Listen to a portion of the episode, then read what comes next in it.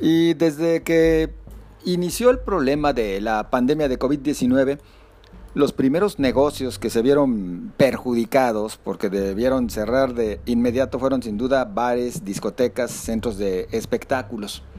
El consejo de este rubro, el, CONBAR, Consejo de Bares, Discotecas y Centros de Espectáculos de Jalisco, pues ya hoy en día se encuentra eh, preocupado todos sus integrantes por lo que refiere a cinco meses sin actividad, cinco meses sin obtener ingresos y bueno, cinco meses en los que han tratado de soportar una situación que se ha tornado crítica, sin duda, para el sector.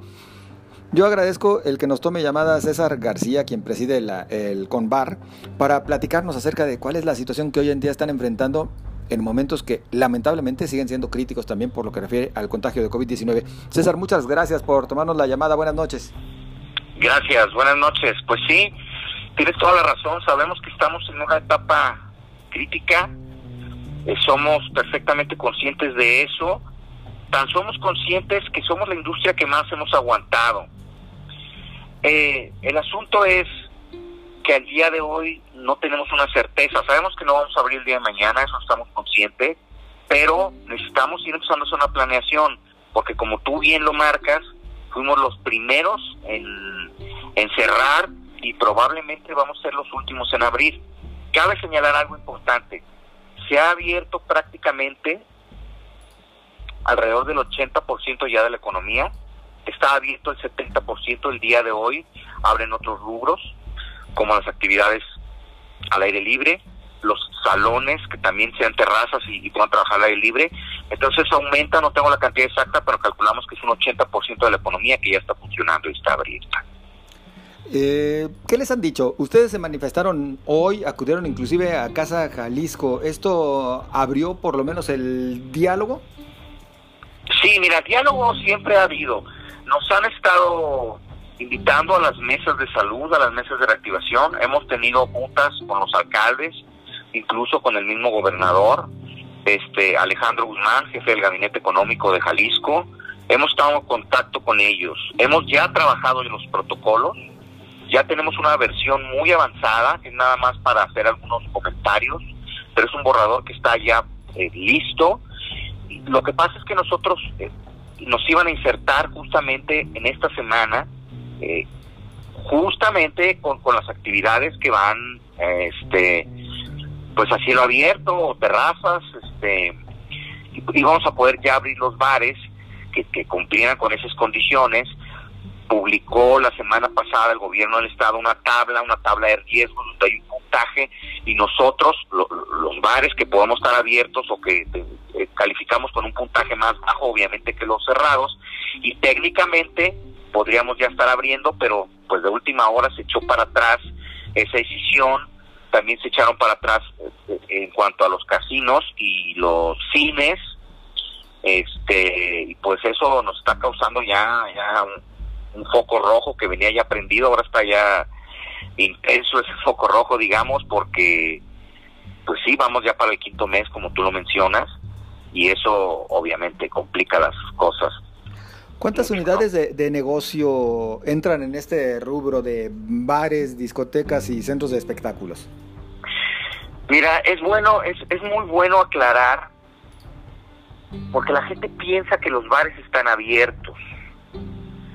No, los bares estamos cerrados por ley, por un decreto que dio el gobernador el 17 de marzo, si no me equivoco.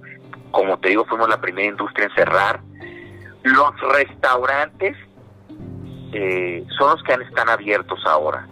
Eh, hay una línea ahí delgada, obviamente. ¿Por qué? Pues porque el restaurante, su, su, giro principal es el alimento. Ellos tienen que sacar una licencia de giro restringido, que es la de bar, anexo restaurante, para poder operar. Pero eh, bajo ese rubro, bajo esa licencia, han operado durante todo este tiempo los lugares, los restaurantes. Este, por eso es que no han cerrado y de repente la gente ubica como que estamos nosotros como bares y discotecas representamos, respondiendo a tu pregunta, alrededor de 3.000 licencias en Jalisco, que somos los que estamos cerrados. Nuestra lucha es porque nos dejen trabajar este, pues en igualdad de condiciones, como a lo mejor un restaurante bar como a lo mejor este, un salón de fiestas representamos un riesgo similar o incluso hasta menor porque nuestra cadena de producción es mucho menor el riesgo que el de un restaurante, por ejemplo. En, un, en un restaurante varias manos pueden pueden intervenir en, en la producción de, de, un platillo, nosotros no. Nosotros tenemos la capacidad de sanitizar incluso las, este, las botellas cerradas, este, refrescos cerrados, y tenemos mucho menos manos que intervienen para que tu producto llegue a tu mesa, ¿sí? ¿Cuántos empleos aproximadamente en estos 3.000 negocios nos dice, verdad? Así es. ¿Aproximadamente cuántos empleos? Son alrededor de 128 mil empleos la estimación que tenemos en todo Jalisco.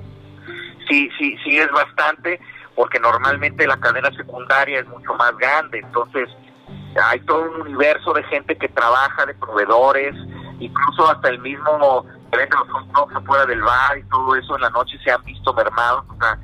entonces, por lo pronto, 128 mil este, empleos directos es lo que estamos calculando. ¿Tienen un estimado de pérdidas hasta este momento a cinco meses prácticamente ya sin trabajar? Pues estamos hablando de eh, cientos de millones de pesos. Nosotros estábamos calculando 100 millones de pesos a la al, al mes, perdón, este, en Jalisco, o incluso más. Eh, obviamente estamos hablando de, algo bien importante, o sea, bares, licencias de bares, hay no solamente en Providencia, no solamente en Andares, en Puerto Vallarta, también en, en, la parte del centro, incluso carreteras, a Potlanejo, hay lugares que de licencias y que se han visto este, imposibilitados para trabajar. Entonces, sí estamos pensando que son ya varios cientos de millones de pesos, pegándole quizá los mil millones de pesos, este, en un, en un estimado inmediato. Estamos todavía recabando a través de transparencia, pedimos municipio por municipio el número de licencias que hay activas para poder tener una cantidad más, más, más exacta, pero sí son, sí, sí es tremendo pues la pérdida y la desesperación en la que estamos ya. César, eh, se entiende ¿eh? la desesperación sin lugar a dudas. La realidad es que hablar de negocios cerrados es hablar de riesgos económicos para, bueno, pues ya nos mencionado, para cientos, para miles de familias. Y sin embargo, ante la situación en la cual nos encontramos en materia de salud, particularmente por esta pandemia, de repente, eh, lo digo a nivel personal y seguramente mucha gente también opina lo mismo, pues como que sí entran ciertos temores, ¿no? De que en estos espacios se pudiera eh, registrar algún foco de, contagio. ¿Cuál es la postura de ustedes al respecto? Mira, claro que es así. Este, nosotros queremos tomar esto con total responsabilidad, primero para nuestros empleados, también para obviamente nuestros clientes, pero también hay que aceptar que somos un poco satanizados. ¿Por qué? Porque no representamos un riesgo más allá de lo que puede representar, por ejemplo, un restaurante eh, o, incluso ahora el de los salones de fiesta. El riesgo es similar o incluso más bajo, lo podemos considerar. Nosotros estamos dispuestos a trabajar con todos los protocolos que, como te decía, hemos trabajado durante semanas. Y es importante, en esa estigmatización es importante que no nos vean como un, como un bar, como un centro de contagio, porque pues igual están los, ya se ha, se ha visto mucho en la prensa acerca de los tianguis, acerca del transporte público, donde la transmisión sucede en realidad en estos lugares. No que no suceda en nuestros lugares, pero no sucede más allá de los lugares que están operando en este momento y es ahí donde vemos una injusticia, este, porque podemos una propuesta a lo mejor egoísta de nuestra parte sería bueno hay que cerrar una parte de, de estos comercios que están cerrados, eh, que están abiertos ahora, perdón, y abrir los de nosotros para ir alternando y que nosotros podamos tener la oportunidad. Te mencionaba, por ejemplo, el caso de los restaurantes, que ellos han tenido la oportunidad de seguir abiertos durante toda esta pandemia. Obviamente se han visto mermados. Nosotros somos empáticos con los restaurantes, no acusamos, este, no señalamos, pero la realidad es que ellos han tenido la oportunidad de modificar ventas a domicilio, ventas por plataformas, ventas con, con, con aforos limitados y eso hace que, que, logre que la industria pueda salvarse. En nuestro caso es algo similar. Eh, para empezar, podemos este, poner los protocolos más estrictos que en otros lugares, que a lo mejor que en una farmacia, que a lo mejor que en un centro comercial, estamos hablando que los centros comerciales en Guadalajara, los más exitosos, cuando tú vas a pedir este informe acerca de una renta, ellos te muestran una carpeta certificada, dicen que ellos tienen alrededor de un millón y medio de visitantes. Estamos hablando de un solo centro comercial, que no, no quiero decir su nombre porque no queremos entrar en este tipo de polémicas, un millón y medio de visitantes al mes. Nosotros eh, si nos vamos a Chapultepec no, no, no, no, no tendríamos en muchos lugares eh, esa afluencia que tiene un centro comercial y sin embargo ya están abiertos. Nosotros vemos con un, poco de injusticia que nosotros estemos cerrados, sin acusar obviamente, porque nuestro interés no es que cierren los demás lugares. Nuestro interés es que podamos trabajar en igualdad. Y otra de las cosas que estamos proponiendo es que hay un escalonamiento, es decir, que no abramos todos los lugares quizá, que abramos por ejemplo, los que, los que cumplimos las condiciones de la tabla de riesgo son las terrazas y los lugares abiertos. Esos ya cumplen perfectamente las condiciones para abrir y sin embargo no están dejando abrirlos. ¿Por qué? Porque efectivamente hay una estigmatización. Aparte hay otra cosa, la gente elige, nos han dicho a través de esta pandemia que hemos aprendido todos juntos porque es algo nuevo, que hay que aprender a hacer nuestras eh, actividades con responsabilidad. Ese es el mensaje que queremos mandar y es el mensaje que queremos que nos ayude un poco el gobierno. Vamos a abrirlas este, con responsabilidad, escalonadamente, todos los grupos que hacen falta, que no somos nada más nosotros, faltan los cines, faltan este eh, los casinos, por ejemplo, faltan los salones cerrados. Vamos abriendo escalonadamente y vamos mandando el mensaje de podemos, este, tenemos, porque esto va para largo, esto va para un año más, hay estimaciones que he leído yo por ahí hasta 2022. Bueno, vamos a iniciar todas nuestras actividades, vamos a restablecer nuestras actividades, pero vamos a ser responsables para poder asistir a este tipo de lugares. Habrá quien elija no ir, que está en libre albedrío, habrá quien elija ir, bueno, la persona que elija ir, que sea responsable y los lugares que, que vamos a recibir personas también ser responsables. Es una corresponsabilidad en ese sentido. Eh, por último, eh, César, ¿acordaron algo con las autoridades como para poder destrabar el tema? Mira, el día de hoy pues hicimos la marcha, como te digo, tenemos semanas trabajando con las autoridades, hemos acordado muchas cosas, dentro de esas los protocolos están prácticamente terminados para poder abrir. Eh, ahora este, hemos tenido varias pláticas, en teoría mañana podríamos tener una, una mesa ahí de trabajo donde podríamos resolver varias cosas.